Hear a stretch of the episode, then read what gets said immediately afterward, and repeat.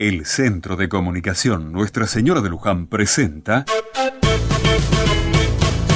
Otra Mirada.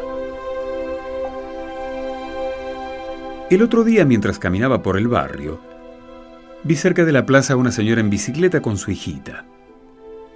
Pensaba qué bueno que esto, por el tema de la no contaminación, del ejercicio y además que es mucho más económico que una motito.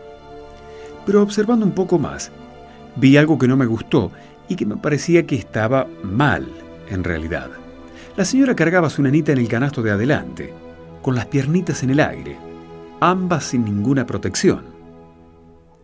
Pensaba que eso podría no ser tan importante en calles muy poco transitadas, pero en esta parte del barrio, muy cerca de la avenida, es peligroso.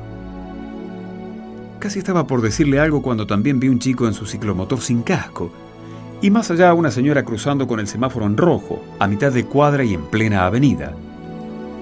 Y cerca de ella a un señor en su moto con su esposa y dos chiquitos, todos apretados sobre esas dos ruedas. Y seguí mirando y vi a los que manejaban autos sin el cinturón de seguridad. Bueno, de pronto me encontré que si quería decir algo a alguien tenía que ponerme a parar a casi todo el mundo.